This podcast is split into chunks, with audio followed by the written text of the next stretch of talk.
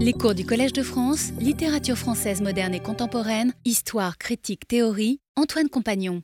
Eh bien, c'est la douzième et dernière leçon de l'année, malheureusement. Et c'est la dernière leçon de ce, cycle de deux années sur la littérature comme sport de combat. J'aurais encore euh, beaucoup à dire, mais euh, il faut bien arrêter un jour et passer à autre chose. On s'est assez battu comme ça.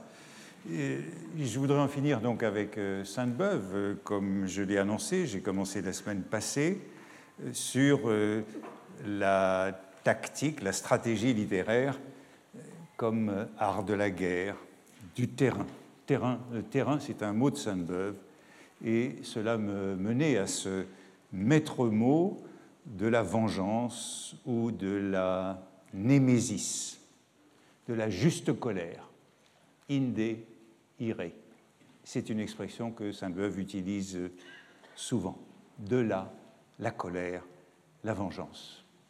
Et je voudrais parler aujourd'hui de cette guerre, de cette animosité en tout cas, euh, qu'il a eu avec Chateaubriand et Balzac, mais ça fait beaucoup et je ne sais pas jusqu'où j'irai aujourd'hui. Mais commençons par cette euh, sentence célèbre de Sainte-Beuve qui est euh, recueillie dans les Pensées à la fin du troisième tome des Portraits littéraires. En critique, j'ai assez fait l'avocat, faisons maintenant le juge. cette phrase est bien connue, Sainte-Beuve l'a noté dans ses cahiers euh, entre euh, août 1849 et mars 1850. C'est le moment où il revient de Liège après euh, son cours sur Chateaubriand, et c'est le moment où il entreprend ce qu'il appelle sa campagne, on a vu ce mot la semaine dernière, sa campagne des lundis dans le constitutionnel. Les lundis, à la différence des portraits qui ont précédé, sont donc l'œuvre d'un juge plutôt que d'un avocat. Il s'est éloigné de ses contemporains romantiques. Mais, me semble-t-il, encore plus qu'un juge, il est un justicier et un vengeur. Et c'est cet aspect de son entreprise que je voudrais m'intéresser. Par exemple, on note toujours dans ses cahiers, dans le cahier brun, Cousin, Villemain, Guizot, ce sont, je disais la semaine dernière, ces aînés, hein, ces, rivaux de ceux qui l'ont précédé immédiatement et qui sont au sommet de leur gloire, je ne serai content que lorsque j'aurai fait justice de cette génération si encensée. Il s'agit donc, toujours dans des rapports ambivalents avec eux, euh, de faire œuvre, je dirais, moins de juge que de justicier. Je ne serai content que lorsque j'aurai dit sur tous ces hommes ce qu'ils pensent tout haut les uns des autres, les jours où ils ne sont pas coalisés et où ils ne s'entrecaressent pas. Hein, lorsque j'aurai révélé comment ils parlent les uns des autres en privé, alors je serai content. Et il y a là cette, euh, comment dire, cette humeur du redresseur de tort. Hein, il faut régler des comptes à ce moment-là, euh, Sainte-Beuve est en colère contre eux. C'est après la publication de cet article Les regrets en août 1852, où il se rallie à Louis-Napoléon Bonaparte entre le coup d'État et la proclamation de l'Empire, et donc il est en froid avec ses amis euh, orléanistes et aussi avec les légitimistes qui sont euh, enragés par cet article. Je disais la semaine dernière, c'est ce qui motivera euh, les chahuts lors de son cours au Collège de France en 1855 et l'abandon de ce cours. Et à ce moment-là, il ressasse sa haine contre eux. Dans tout ce qui précède sur Villemain et Cousin, je ne m'acharne pas à plaisir à eux, mais prévoyant que tôt ou tard, et sans doute bientôt, j'aurai à livrer contre eux ma grande bataille rangée. On revoit ce thème que j'ai évoqué la semaine passée, euh, de la grande bataille rangée et de l'éloge de ces grands généraux à la Berryer. J'amasse des munitions et je fais mes cartouches. Euh, il s'agit donc dans les cahiers bien d'un arsenal pour euh, préparer une guerre, une guerre ouverte contre cela. Il une grande notion chez Sainte-Beuve qui est celle de représailles. Ce sont des États, ce sont des principautés qui mènent des représailles, mais Sainte-Beuve considère que la littérature, ce sont des représailles, des dédommagements ou des vengeances permises. Voici ce qu'il dit de la Rochefoucauld en 1863. Battu en politique et en intrigue, malheureux à la guerre, finalement malheureux en amour, étant allé de mécompte en mécompte, M. de la Rochefoucauld n'avait plus de ressources véritables que du côté de l'esprit, et il demanda en effet au sien tout ce qu'il put lui offrir de consolation, de dédommagement et de vengeance permise. On a donc cette idée d'une littérature qui sert à se dédommager des échecs, des ambitions frustrées, d'exercer de la vengeance contre les ennemis et aussi contre les amis, puisque nous avions vu la semaine dernière que contre les ennemis euh, on se vengeait, ou des ennemis on se vengeait, mais aux amis, aux alliés d'un moment, euh, contre eux on exerçait des malices. Et cette conception de la littérature comme euh, représailles ou comme vengeance permise, je dirais encore règlement de compte, hein, Sainte-Beuve l'applique notamment aux mémoires, à tous les genres personnels. Et il traite abondamment des mémoires dans ses lundis. Nombreux sont les écrivains qui sont présentés comme exerçant des représailles. Sainte-Beuve évoque, il a une expression qui revient souvent, c'est celle d'arrière-pensée de représailles.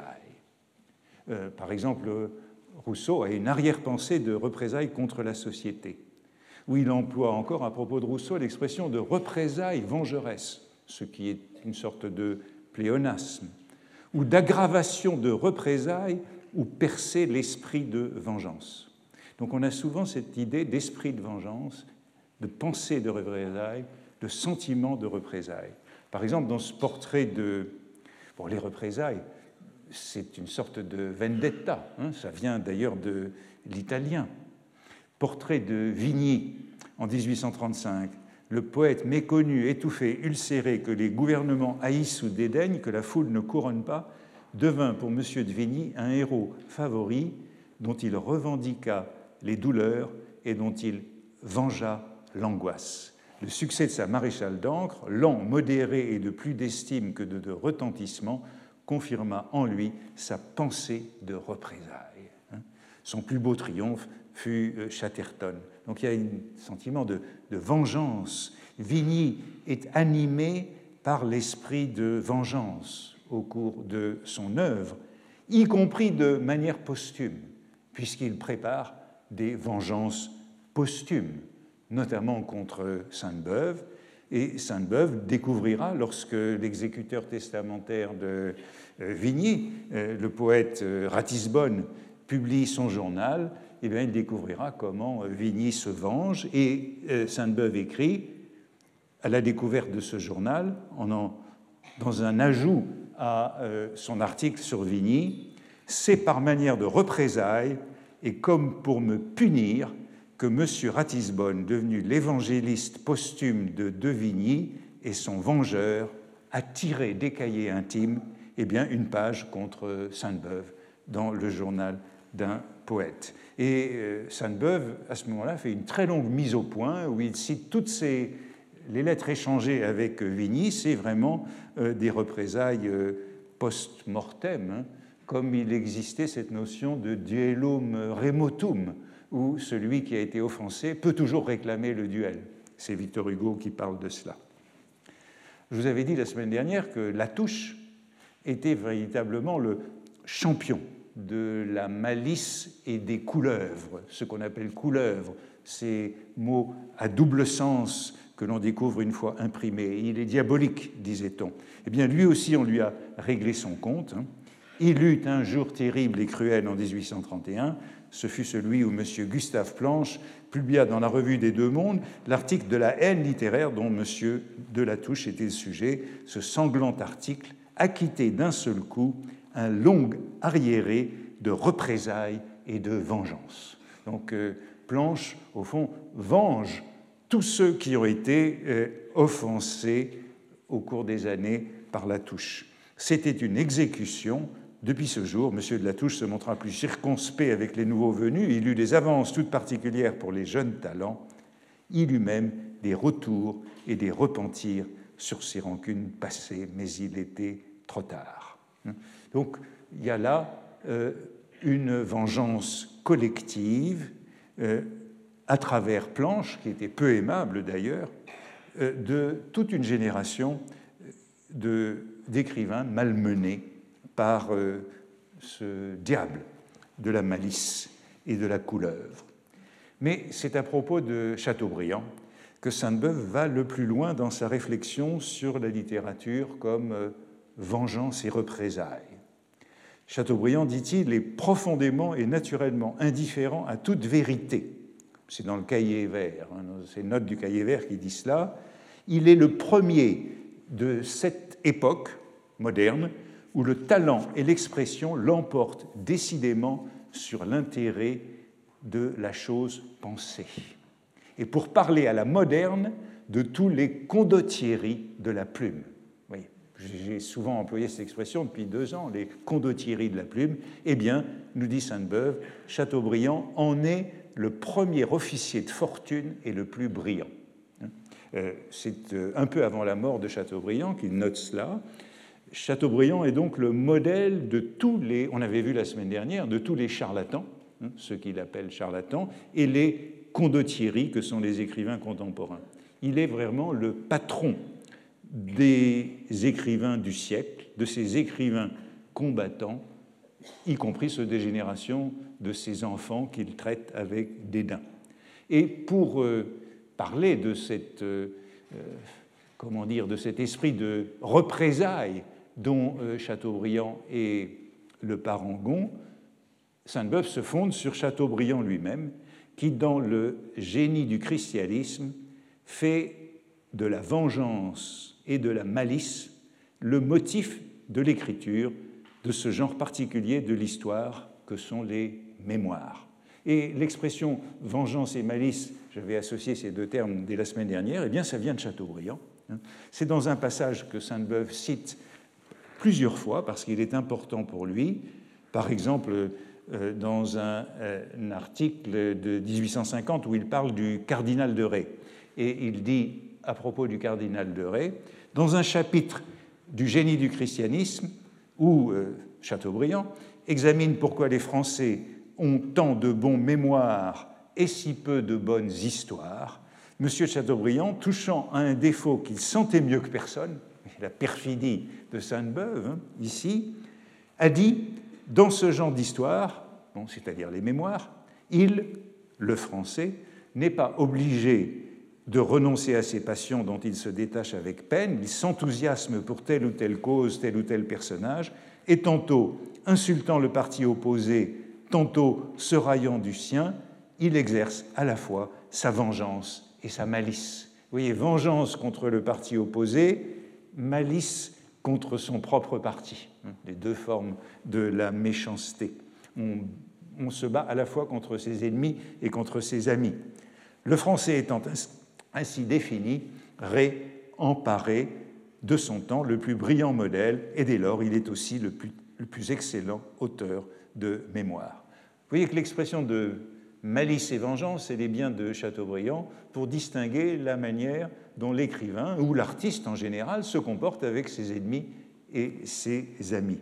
Et Sainte-Beuve cite donc, je disais à plusieurs reprises ce passage, par exemple dans son livre sur Chateaubriand, Chateaubriand et son groupe littéraire, et cette fois-ci c'est pour parler de Chateaubriand lui-même, dont euh, euh, les talents d'historien euh, sont moindres que ceux de mémorialiste, dit-il. Chateaubriand n'était pas fait pour être historien, et Sainte-Beuve écrit Je ne sais si l'on pourrait mettre ce jugement, celui-ci, pour épigraphe aux mémoires d'outre-tombe, mais il le faudrait mettre certainement au congrès de Vérone congrès de Vérone, eh bien, euh, c'est ce, véritablement œuvre de vengeance et de malice. Les mémoires seraient le produit par excellence de la vengeance et de la malice.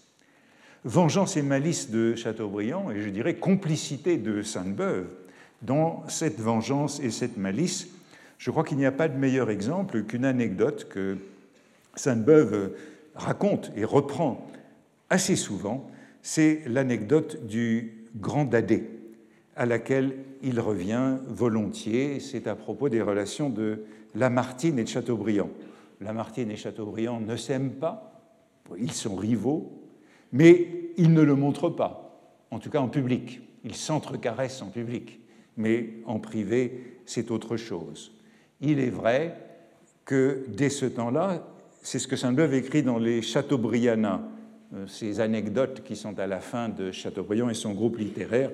Il est vrai que dès ce temps-là, le dos tourné, Lamartine ne se gênait pas et disait en parlant de Chateaubriand, je le voyais à la messe l'autre jour, figure de faux grand homme. Hein, donc encore un charlatan. Un côté qui grimace. Mais ces choses se disaient en causant et ne s'imprimaient pas. Le décorum s'observait devant le public. Donc c'est, euh, voici la bonne anecdote euh, de Chateaubriand qui termine euh, le second tome avec ce balancement des malices ou des malveillances. Monsieur de Chateaubriand n'était pas en reste. Je me défierais de mes souvenirs d'aujourd'hui, se rapportant à des choses si légères et déjà si éloignées, mais dans une espèce de registre où je retrouve d'anciennes notes, c'est donc son cahier vert, je lis celle-ci que j'écrivais avec précision dans le même temps, je ne me doutais pas en l'écrivant que j'aurais à l'imprimer, à l'imprimer un jour à titre de revanche. Donc revanche de Chateaubriand contre Lamartine, mais je dirais aussi revanche de Sainte-Beuve contre Lamartine et Chateaubriand. Et euh, il faut dire qu'au moment où euh, Sainte-Beuve publie cette anecdote, euh, Chateaubriand vient de mourir, peu d'années auparavant, euh, mais euh, euh, Lamartine est, toujours vivant, est toujours au courant, toujours au courant de ce qu'il va lire. C'est Lamartine qui se présente chez Madame Récamier après la publication de Josselin en 1836, et il vient pour recevoir des compliments. Madame Récamier fait l'éloge de l'œuvre, sollicite l'approbation de Chateaubriand, mais Chateaubriand est absorbé dans un silence obstiné, il semble absent et il mord son foulard. C'est son habitude, il mord son foulard pour ne pas parler, pour avoir l'air occupé par autre chose. Et après un certain temps de conversation sur ce ton, elle louant Madame Récamier et lui, Lamartine, l'y aidant avec cette fatuité naïve, il sortit, elle l'accompagna jusque dans le second salon pour lui redoubler encore ses compliments mais la portière de la chambre étant à peine retombée, que Chateaubriand, qui jusque-là n'avait pas desserré les dents hein, de son foulard, quoique deux ou trois fois Madame Récamier se fût appuyée de son témoignage pour les éloges, éclata tout d'un coup et s'écria, comme s'il eût été seul, le grand Dadé. J'y étais et je l'ai entendu. Quelque chose, je crois, de cette anecdote a été imprimé autrefois dans une revue suisse, mais cette version-ci est la bonne la revue suisse, c'était la revue à laquelle euh, euh, euh, Sainte-Beuve envoyait sa chronique parisienne. Il est donc bien au courant de ce qui a été publié. Et c'était déjà dans la revue suisse en 1847 à propos de Lamartine et de la publication des Girondins. Et on parlait donc des Girondins, et Sainte-Beuve ajoute Ce bruit de Lamartine l'importune. D'ailleurs, on n'aime pas son successeur. Et il ajoute en note dans la revue suisse ceci il y a quelques années, dans une maison où les deux illustres s'étaient fortuitement retrouvés en présence, Chactas, impatienté et redevenu sauvage ce jour-là, laissa échapper un mot bien étrange, grand dadé, dit-il entre ses dents. Ce mot était sans doute un véritable aparté et non pas un aparté de théâtre, mais quelques-uns des assistants le surprirent au passage on se le racontait dans le temps et il nous a paru assez curieux pour être caché ici en note. Et par la suite, chaque fois que Sainte-Beuve évoque Lamartine, euh, par exemple dans ses discours de 1848, eh bien, le surnom de Grand Dadé revient. Sainte-Beuve conçoit l'activité politique de Chateaubriand comme vengeance et malice, toute son activité politique. Durant, dit-il, euh, c'est toujours, non, c'est dans une leçon de Chateaubriand et son groupe littéraire, durant sa seconde période active, dans son rôle politique, c'est-à-dire après 1814, il y entra, il s'est précipita la torche et le glaive à la main par le pamphlet de Bonaparte et des Bourbons. Il ne continua point toutefois sur ce ton de frénésie vengeresse et sans jamais éteindre en lui l'esprit de parti, sans jamais amortir la personnalité la plus âpre, il laissa à son propre bon sens de fréquentes et larges issues. Vous voyez ce Chateaubriand, le glaive à la main, avec cette frénésie vengeresse qu'il allume, qu'il anime dans toutes ces époques, hein, qui a consisté à accabler le vaincu dans de Bonaparte et des Bourbons. Euh, Chateaubriand est décrit par Sainte-Beuve comme un franc-tireur, mais il lui reconnaît quelques moments de bon sens, même s'il reste partisan, fanatique de personnalité. Mais euh, pour Sainte-Beuve, dans les Chateaubriands, il y a plus beaucoup d'exceptions. Hein. Chateaubriand, en terminant ses martyrs, faisait ses adieux aux muses. Il ne devait entrer dans la politique que sous l'invocation des furies. La brochure de Bonaparte et des Bourbons. Et sa politique en général ne fut rien ou fut une némésis. Voilà le terme. Toute la politique de Chateaubriand, c'est de la némésis, de la rétribution, de la vengeance. Une âme qui s'est un jour ouverte à de telles fureurs, à des haines aussi atroces, n'est plus faite pour les lettres ni pour l'amitié. Elle s'est empoisonnée elle-même. Vous voyez qu'il y a là une fureur qui n'est jamais apaisée, une frénésie vengeresse. C'est le temps de la Némésis. Bon, je vous rappelle que c'était le nom d'une revue des débuts de la monarchie de juillet de Barthélemy et Méry. Mais pour charger ce Chateaubriand de la Restauration, Sainte-Beuve cite un périodique libéral, Le Censeur, qui, dès 1815, euh, euh, accuse Chateaubriand d'être euh, animé par la némésis, alignant des injures gratuites contre Carnot dans ses réflexions politiques pour arriver aux mêmes conclusions qu'il convient de se rallier à la charte. Donc vous voyez, c'est cette malice contre un allié.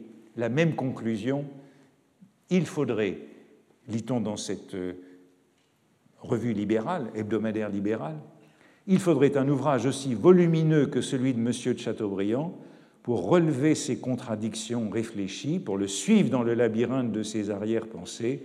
C'est par des personnalités atroces qu'il appelle à la réconciliation c'est par des insinuations perfides qu'il invite à la concorde. Donc c'est une sorte d'hypocrite, hein, de masque, d'acteur.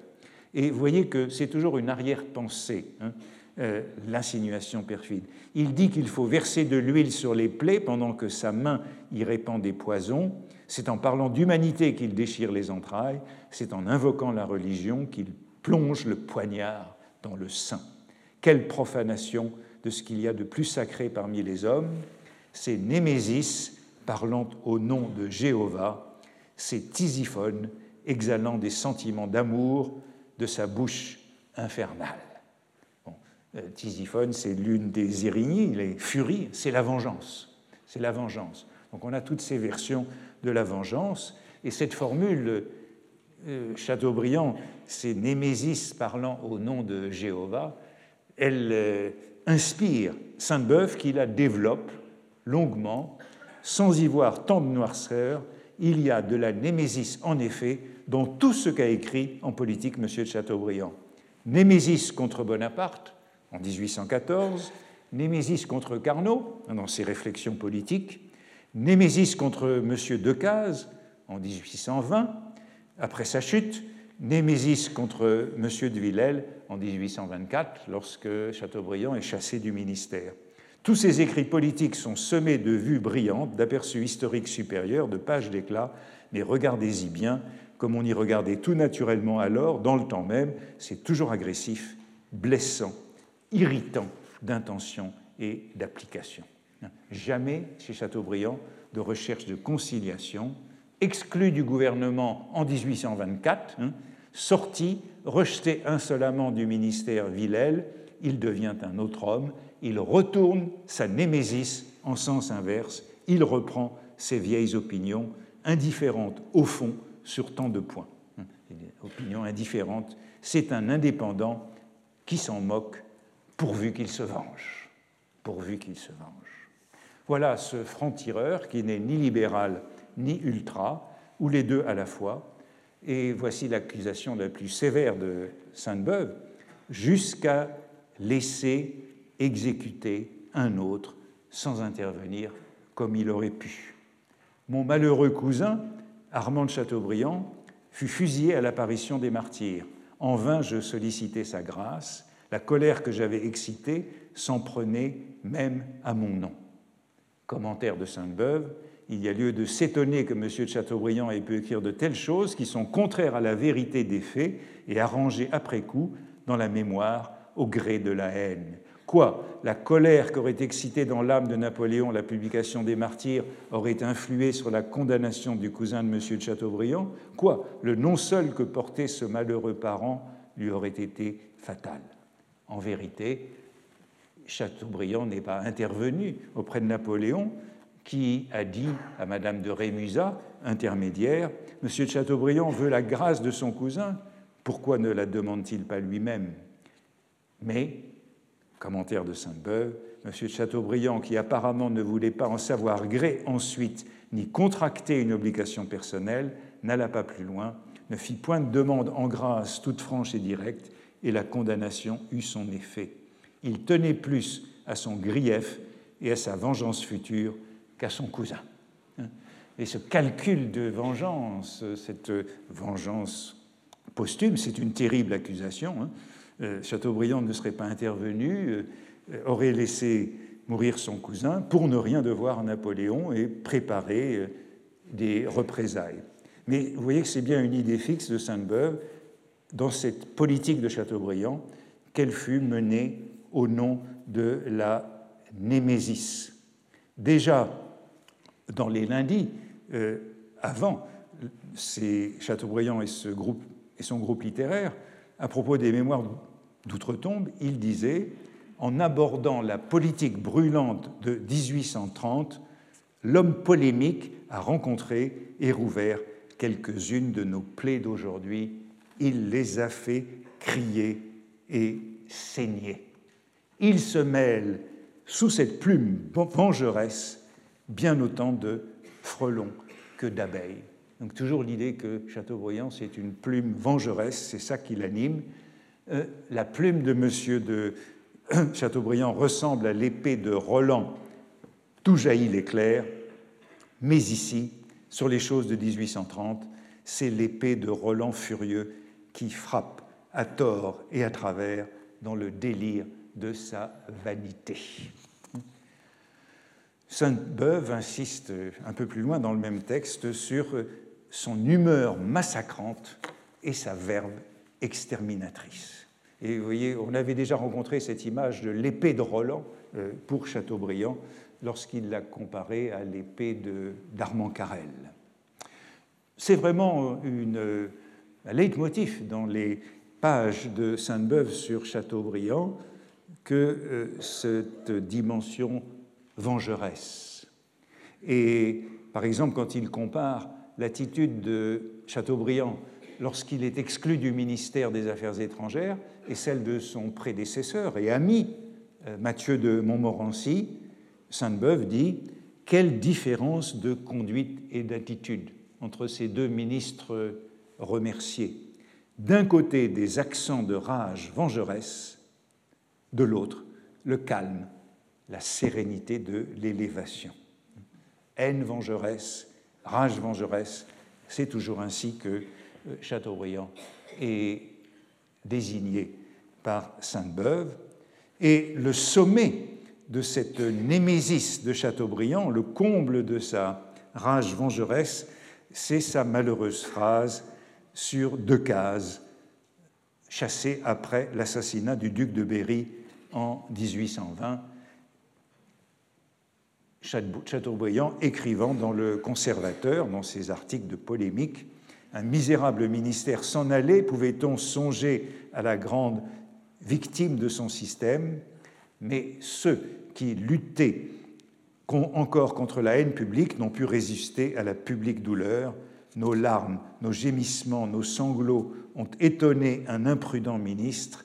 Les pieds lui ont glissé dans le sang. Il est tombé. Espérons que ceux qui lui ont succédé éviteront de marcher sur ses traces.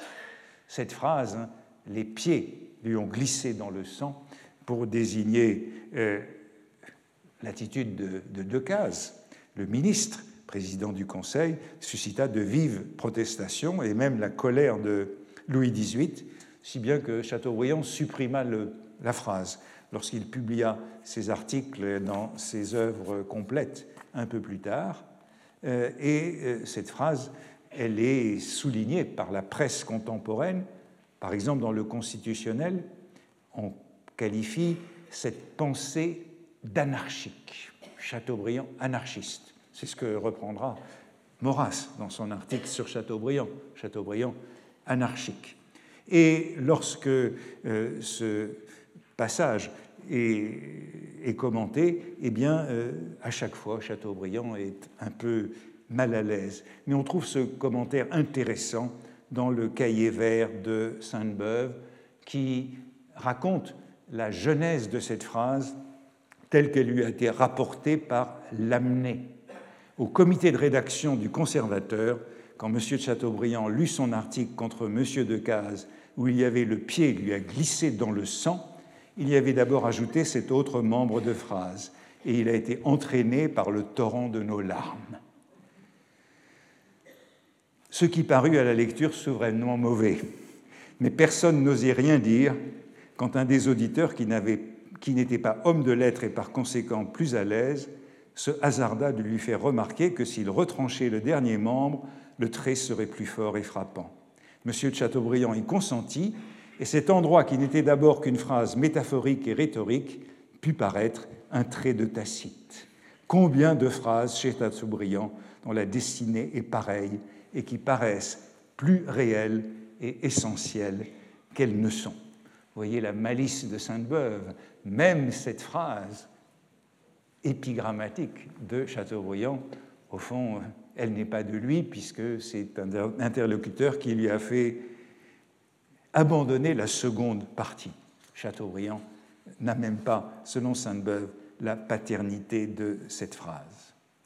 Bon, le pied lui a glissé dans le sang, eh bien, c'est probablement là où la némésis de euh, Chateaubriand est allée le plus loin, et ce sera l'occasion d'une vengeance posthume, et eh bien justement du Grand Dadé. Lorsque Lamartine raconte cet épisode dans son cours familier de littérature, eh bien, il règle son compte. Il règle ses comptes avec Chateaubriand. Monsieur de Chateaubriand, après que Napoléon fut bien tombé, publia une brochure qu'il portait, dit-il, depuis quelques semaines sur son cœur, sous son habit, et qui ne voulait pas se tromper d'heure. C'était une diatribe pleine de mépris et de calomnie, sciemment calomnie contre Chateaubriand, arme peu loyale, car aucune calomnie n'est de bonne guerre contre l'ennemi de tels mots, fin de la citation. Euh, ben, le passage sur euh, Monsieur Decazes, hein, euh, celle du même écrivain qui accuse le bon et honnête Monsieur Decazes, favori de Louis XVIII, d'avoir trempé dans l'assassinat du duc de Berry, le pied lui a glissé dans le sang. De tels mots, sciemment faux dans la pensée de celui qui les écrit, donnent la mesure de sa conscience. Règlement de compte de la part de Lamartine, qui nous montre bien cette guerre littéraire faite de malice et de vengeance, en tout cas tel que Sainte-Beuve l'a décrit dans ce milieu du XIXe siècle. Je voudrais passer à Balzac dans le temps qui me reste, Sainte-Beuve et Balzac, et j'aurais évidemment aimé pouvoir consacrer une leçon entière à la longue histoire des malices et des vengeances qui les ont opposés depuis euh, le début des années 30, 1834, à euh, la mort de Sainte-Beuve en 1869, et en passant par la mort de Balzac en 1850. La mort n'interrompt pas la suite des vengeances posthumes, avec de nombreux épisodes de guerre ouverte, ainsi que des accrochages plus dissimulés dans les cahiers, dans la correspondance. C'est un gros dossier, et je crois qu'en épigraphe de ce dossier, qui est donc un peu un comble de ces deux années de cours sur la guerre littéraire, on peut mettre en épigraphe cette notation du cahier vert de Sainte-Beuve, qui date de la fin de 1841, donc c'est après une attaque très violente de Balzac. Chaque critique a son gibier favori sur lequel il tombe et qu'il dépaisse de préférence. Pour moi, c'est Balzac, le gibier de prédilection de Sainte-Beuve.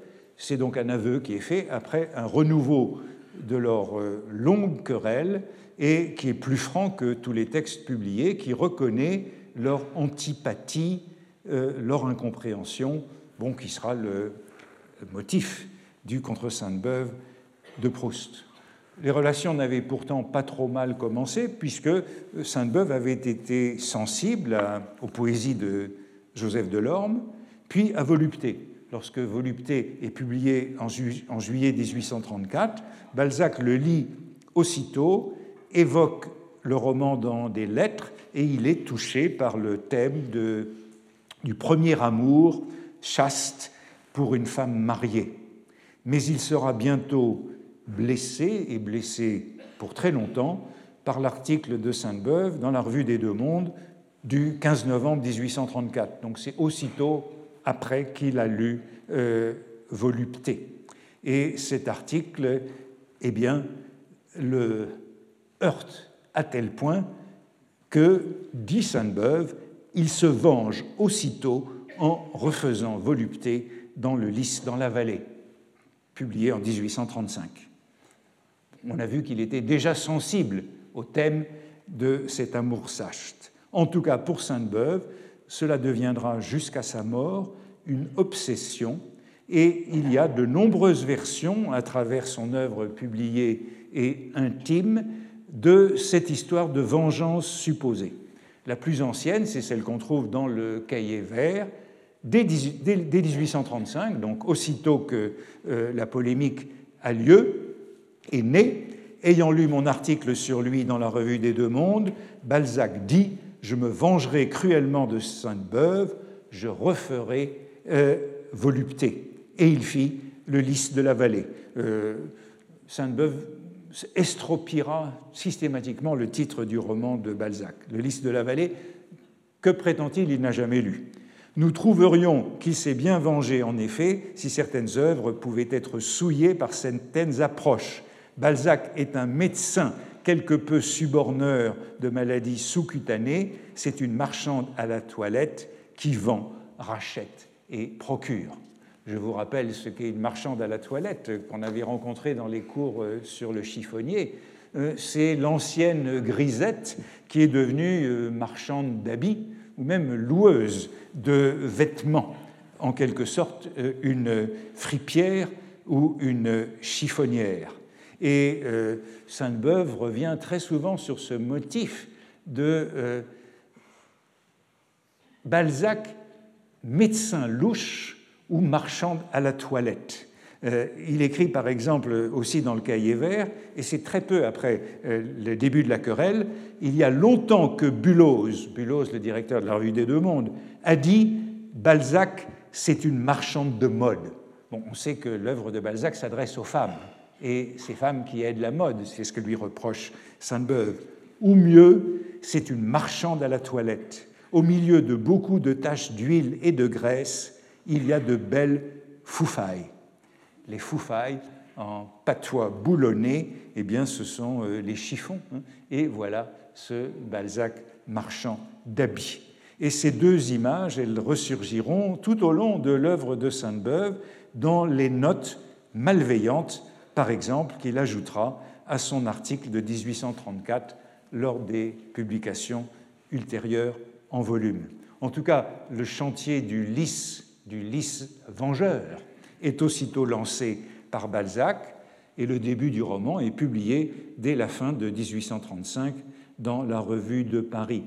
Les lecteurs euh, remarquent la ressemblance. Par exemple, Hortense Allard, qui est une amie de Chateaubriand puis de Sainte-Beuve, qui ignore la rivalité des auteurs et qui écrit à Sainte-Beuve pour lui demander euh, d'où vient cette ressemblance entre les romans.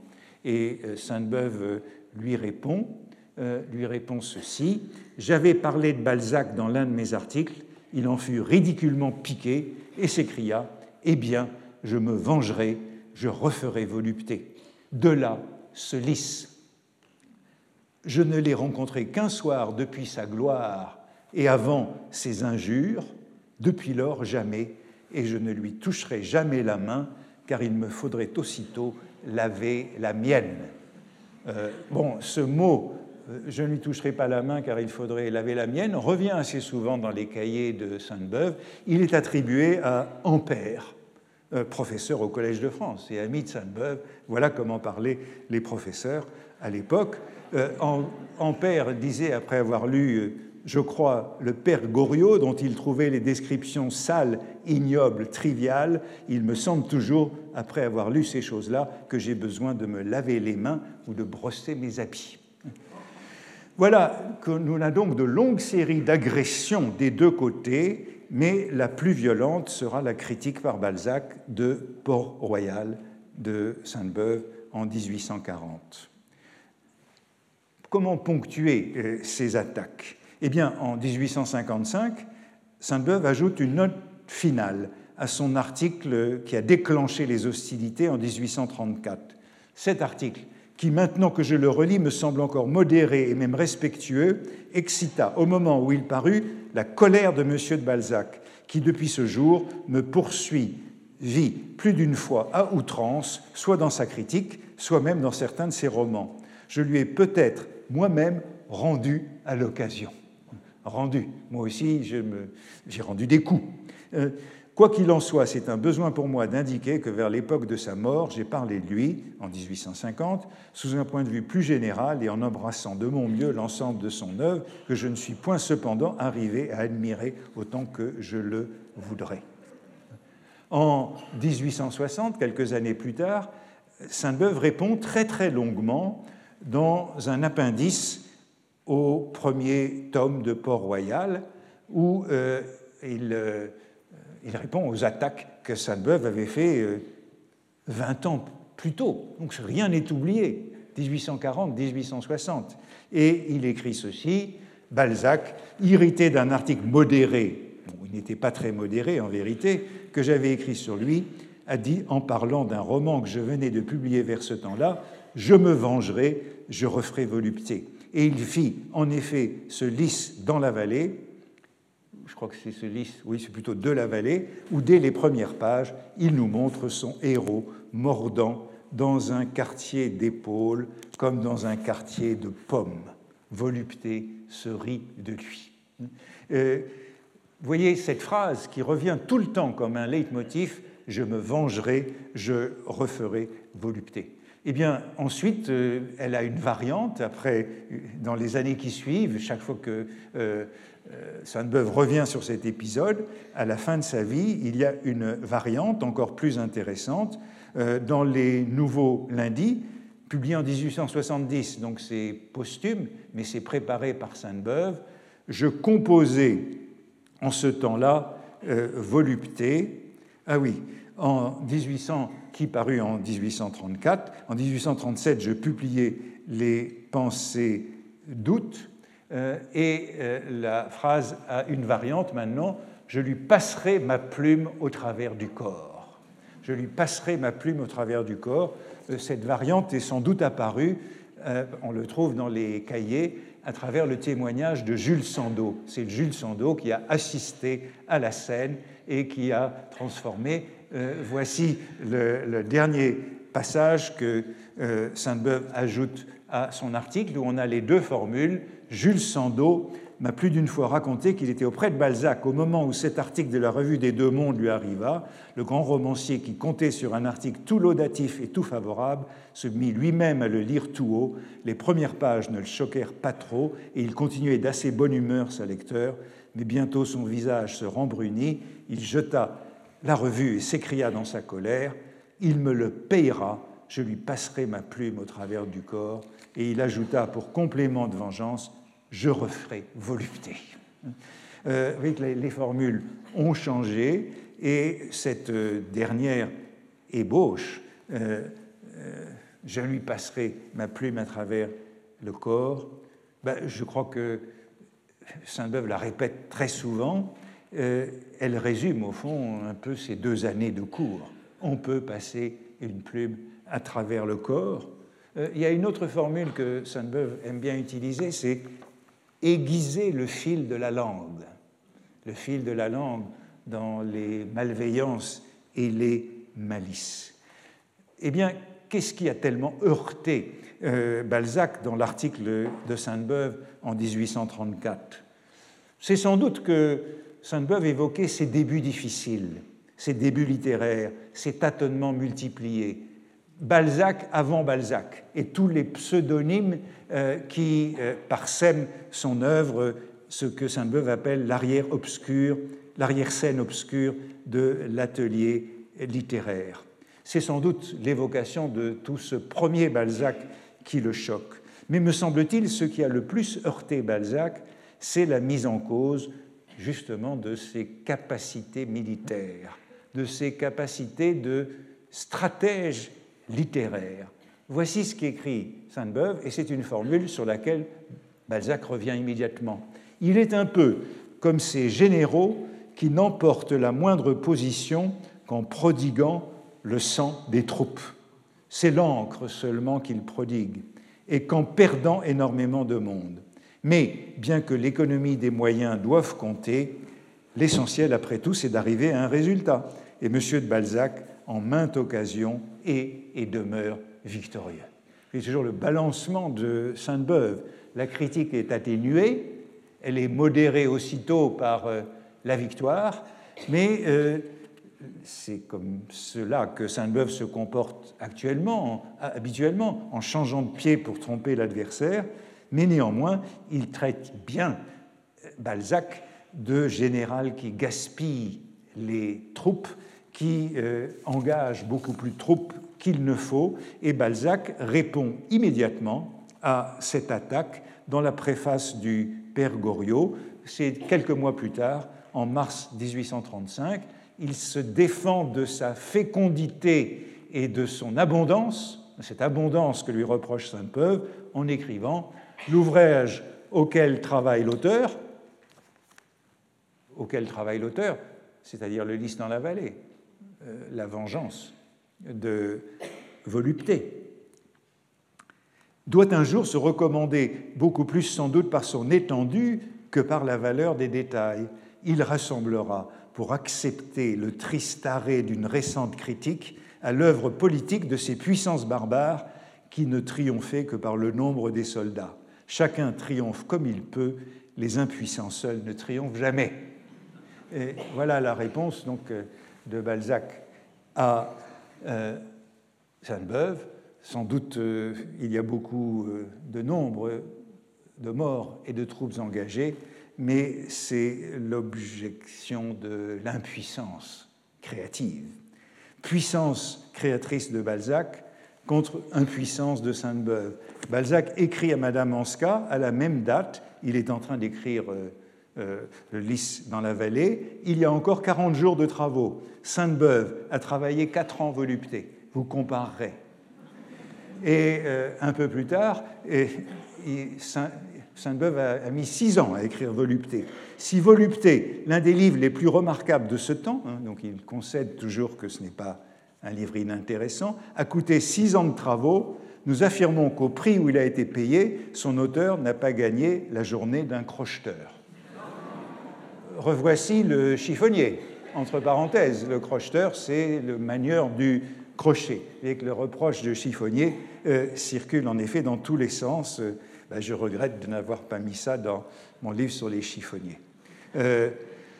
Cette pique sur l'impuissance, hein, les impuissants seuls ne triomphent jamais, eh bien Sainte-Beuve répondra, y répondra 15 ans après dans la nécrologie de Balzac en 1850. Il attend 15 ans, mais euh, ça n'est pas tombé dans l'oreille d'un sourd.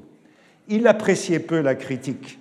Il a dit quelque part qu'un artiste sculpteur découragé et tombé dans la paresse, redevenu artiste in partibus, il avait beaucoup de succès dans les salons et il était consulté par beaucoup d'amateurs. Il passa critique comme tous les impuissants qui mentent à leur début. Ce dernier trait peut être vrai d'un artiste sculpteur ou peintre qui, au lieu de se mettre à l'œuvre, passe son temps à disserter et à raisonner, mais dans l'ordre de la pensée, cette parole de M. de Balzac, qui revient souvent sous la plume de toute une école de jeunes littérateurs, est à la fois, je leur demande bien pardon, une injustice et une erreur. Pourtant, comme il est toujours très délicat de démontrer aux gens comme quoi l'on est ou l'on n'est pas impuissant, passons. Et euh, vous voyez que le lieu commun auquel on a affaire, mais je pense que c'est un lieu commun naissant de la rivalité du romancier et du critique, on pourrait ajouter du professeur, comme créateur raté, desséché, infidèle à ses premières ambitions et rancunier, jaloux. Hein. Voilà ce lieu commun. Suit la défense prodomo euh, de Sainte-Beuve. C'est peut-être vrai pour un sculpteur devenu critique, euh, mais non pas euh, pour un poète ou romancier devenu critique, genre aussi noble. En tout cas, Sainte-Beuve ne renonce pas à ce topos militaire ou guerrier, et il écrit encore dans cette nécrologie, article nécrologique de 1850, Enfin, lui qui admirait tant Napoléon, et que ce grand exemple transposé et réfléchi dans la littérature éblouissait comme il en a ébloui tant d'autres, j'aurais voulu qu'il laissât de côté une bonne fois ces comparaisons, donc les comparaisons militaires, ces émulations insensées et à l'usage des enfants, et s'il lui fallait absolument chercher son idéal de puissance dans la chose militaire, qu'il se posa quelquefois cette question, bien faite pour trouver place dans toute bonne rhétorique française, lequel est le plus beau, un conquérant d'Asie entraînant à sa suite des hordes innombrables, ou M. de Turenne défendant le Rhin à la tête de 30 000 hommes. Hein. Donc ce Balzac qui se prend pour Napoléon, on se rappelle que Balzac avait euh, un petit hôtel avec une statue de Napoléon chez lui, avec l'inscription Ce qu'il a commencé par l'épée, je l'achèverai par la plume. Hein, donc c'est Napoléon du roman. Eh bien, ce Napoléon du roman, euh, pour euh, euh, Sainte-Beuve, eh bien, c'est un guerrier barbare avec des hordes innombrables. Les accrochages sont très nombreux entre les deux. En 1839, Sainte-Beuve publie cet article important, célèbre, sur la littérature industrielle. Et il s'en prend encore une fois à Balzac, qui vient, en tant que euh, président de la Société des gens de lettres, euh, de demander que l'État intervienne contre les contrefaçons, notamment les contrefaçons belges qui se répandent à Paris. Et voici ce que, Balzac écrivait. Euh, après tout, que contrefait la Belgique? Les dix ou douze maréchaux de France littéraire, selon la belle expression de M. Victor Hugo.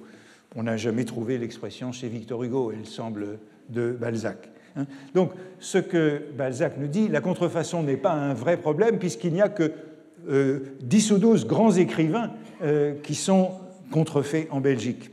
Ceux qui font œuvre, collection et qui offrent à l'exploitation une certaine surface commerciale. N'est-il pas prouvé qu'avec 5 ou 6 millions, l'État désintéresserait ses auteurs et pourrait stipuler que moyennant un certain prix par volume, tous les deux ans, leur production nouvelle tomberait dans le domaine public? Au fond, ce que Balzac demande, c'est une nationalisation des douze grands écrivains qui euh, tomberaient dans le domaine public et seraient payés par l'État. Et ce que répond Sainte-Beuve, il ridiculise Balzac à la suite de cette proposition. sa lettre sur la propriété littéraire, ne tend à rien moins qu'à proposer au gouvernement d'acheter les œuvres des 10 ou 12 maréchaux de France, à commencer par celle de l'auteur lui-même qui s'évalue à 2 millions si j'ai bien compris. Vous imaginez, vous, le gouvernement désintéressant l'auteur de la physiologie du mariage afin de la mieux répandre et débitant les comptes drôlatiques comme on vend du papier timbré. Les conséquences si drôlatiques sont très propres à faire rentrer en lui-même le démon de la propriété littéraire dont M. de Balzac n'a peut-être voulu, après tout, que se moquer agréablement. Ben, là aussi, voilà l'origine d'un nouveau leitmotiv, celui des maréchaux de France littéraires, qui traversera toute l'œuvre de Sainte-Beuve. Euh, régulièrement, il s'en prend à euh, cette lubie de la promotion des quelques grands écrivains comme maréchaux de France. Sainte-Beuve répond aux attaques de cet article dans une lettre dans la presse. Autre pic de Sainte-Beuve, l'année suivante, parce que c'est le moment en 1840 où véritablement les hostilités ne cessent plus, euh, dans un article dix ans après en littérature, où Sainte-Beuve évoque les dix années écoulées, qui sont celles de la gloire de Balzac, 1830-1840. Euh, Monsieur de Balzac est né depuis, depuis 1830, malgré les 50 romans qu'il avait publiés d'abord, toujours le rappel de ses débuts difficiles. Nous voudrions ne pas ajouter qu'il a déjà eu le temps de mourir, malgré les 50 autres qu'il s'apprête à publier encore. Donc, il a écrit 50 mauvais romans, puis quelques romans acceptables, puis on est de nouveau dans les 50 mauvais romans. Euh, il a tout l'air d'être occupé à finir, comme il a commencé, par 100 volumes que personne ne lira. On n'aura vu de sa renommée que son milieu, comme le dos de certains gros poissons en mer. Euh, dans, les cahiers, dans le cahier vert où on trouvait cette phrase Balzac est en train de finir comme il a commencé, par 100 volumes que personne ne lira. On n'aura vu que son milieu, comme le dos de certains gros poissons en mer. C'est à cela que Balzac répond immédiatement dans la revue parisienne, hein, cette revue euh, qu'il a pendant euh, quelques mois, où il, où il, donne non seulement un pastiche de Sainte-Beuve, mais un pastiche qui n'est pas mauvais d'ailleurs, mais un article où il s'en prend à Sainte-Beuve très violemment, d'une manière qui annonce un peu celle de Proust. La muse de M. Sainte-Beuve est de la nature des chauves-souris et non de celle des aigles. Elle a peur de contempler de tels horizons à l'avenir. Elle aime les ténèbres et le clair-obscur. Rendons-lui justice. Elle laisse le clair et cherche l'obscur. La lumière offense ses yeux, sa phrase molle et lâche, impuissante et couarde. On retrouve cette impuissance de Sainte-Beuve, côtoie les sujets, se glisse le long des idées, elle a peur, elle, elle tourne dans l'ombre comme un chacal, elle entre dans les cimetières historiques, philosophiques et particuliers, elle en rapporte d'estimables cadavres qui n'ont rien fait à l'auteur pour être ainsi remués. C'est une fouille de cimetière. Cela répond en fait à Balzac qui avait traité, euh, à Sainte-Beuve qui avait traité de Balzac déjà, de, comment dire, de quelqu'un qui fouillait dans les catacombes.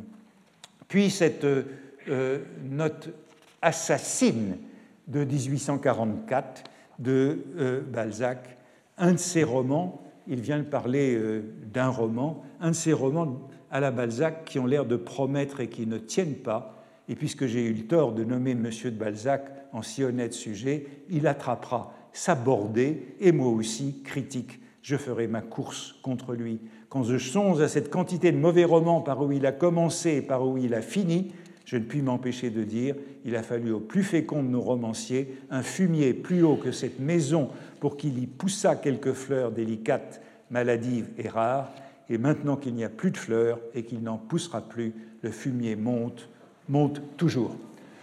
Ce sont des phrases que, que Sainte-Beuve a écrites dans ses cahiers euh, de nombreuses années plus tôt et qu'il a accumulées jusqu'au moment où enfin il peut utiliser cet arsenal. Euh, voilà euh, l'histoire qui se poursuit, poursuit encore longtemps, notamment dans les attaques contre le retour des personnages, puis contre les talents de Balzac critiques dans, dans l'article sur Port-Royal, et je voudrais aller vers le dernier texte que je voulais évoquer, euh, lorsque euh, Sainte-Beuve revient à la fois sur cette colère et cette allusion au maréchal de France. C'est l'un des derniers textes. Je ne l'ai personnellement rencontré de près que deux fois dans ma vie, cet étrange personnage dont je ne parlerai même pas ici avec toute la liberté s'exigerait un portrait fidèle et que j'aurais peut-être acquise à son égard. Je dois dire seulement que dans ces deux seules rencontres où il me parla, j'eus à me garer en face de lui du torrent et du déluge de ces louanges qui portaient à la fois sur mon roman et sur mes vers, donc avant 1834, je n'avais qu'à les lui rendre du même calibre, et l'alliance entre nous était conclue, j'avais chance d'être promu par lui comme un autre à la dignité de maréchal de France littéraire. J'éludais, je me dérobais, et la fin de la phrase, de là sa colère, son besoin de vengeance et son intrusion sur les terres de Port-Royal. De là sa colère, idée, iré, de là la colère. Et vous voyez que Sainte-Beuve résonne toujours en termes de terrain.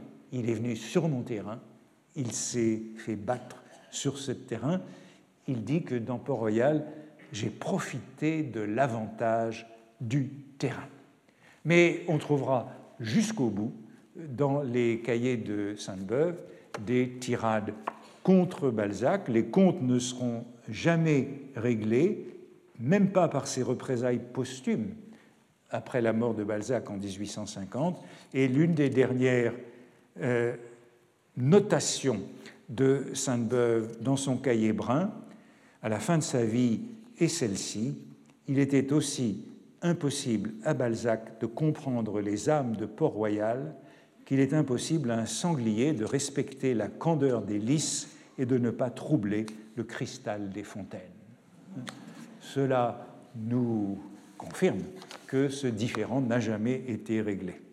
Quelques mots de conclusion de ces deux années de cours, mais j'ai plus beaucoup de temps pour conclure, et donc je ne le ferai, pas. Il s'agit plutôt de, eh ben de, juste de tirer les rideaux et euh, de proposer une transition vers le cours de l'an prochain, que je n'annonce pas tout de suite, parce que, euh, comme vous le savez, j'ai jusqu'au mois de juin pour euh, le déclarer à notre Assemblée des professeurs de la fin du mois de juin, mais je sais à peu près ce que j'ai à l'esprit, et même si j'étais un peu vite sur ces dernières séances, et notamment sur Sainte-Beuve et sur Balzac, eh bien, euh, vous ne perdrez rien pour attendre. Mais euh, il y a une question qui m'a été souvent posée depuis deux ans que je parlais de euh, la littérature comme sport de combat dans ce milieu du XIXe siècle, hein, essentiellement restauration, monarchie de juillet, Second Empire. Question qui m'a été posée depuis deux ans souvent, c'est celle du temps présent. On voudrait que je me prononce sur ce qu'il en est aujourd'hui la littérature est-elle encore un sport de combat, un art martial, une escrime, une boxe, puisqu'on a vu toutes ces métaphores, comme à cette époque qui, vous avez vu aujourd'hui euh, dans cet euh, exemple, euh, des longues polémiques entre Balzac et Sainte-Beuve étaient sanglantes. Bon, le duel, le duel a disparu, ce duel qui a provoqué la mort de beaucoup d'écrivains dans cette période. Il a disparu pour de bon en France avec la Grande Guerre, la guerre de 14-18, qui a répandu trop de sang pour que les querelles de style se règlent sur le pré. Et on peut peut-être faire l'hypothèse que les guerres, la violence du XXe siècle, ont quelque peu apaisé la vie littéraire. euh, j'avais fait l'hypothèse l'année passée que pendant toute cette période, l'État n'avait pas réussi à exercer le monopole de la violence symbolique. Et c'était pourquoi cette violence s'exerçait par la plume et par l'épée. C'est pourquoi on passait les plumes, voire les épées, au travers des corps de ses amis, voire de ses ennemis. Euh, il semble que euh, les pamphlets d'aujourd'hui soient beaucoup plus apaisés que les pamphlets, fussent-ils ceux des années 1930, qui nous, qui nous semblent assez étrangers dans les années 2000. Euh, voyez les polémiques récentes sur les pamphlets de Céline, faut-il ou non les rééditer, ou euh, tout récemment sur les 150 ans de la naissance de Maurras et sa présence ou non dans le livre des commémorations nationales.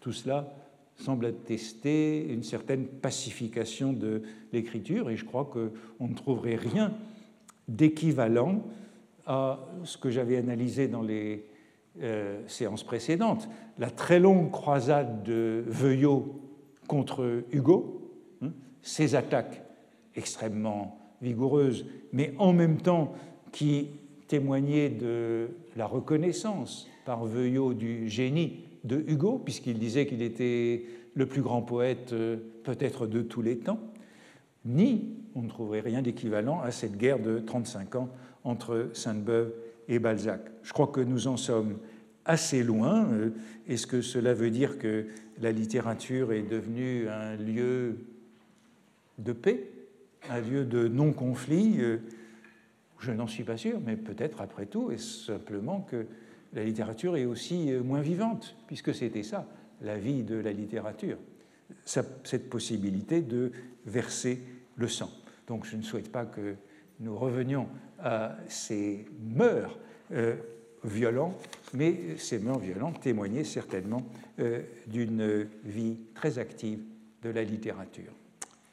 Et voilà que le cours est terminé pour cette année. Retrouvez tous les contenus du Collège de France sur www.colège-2-france.fr.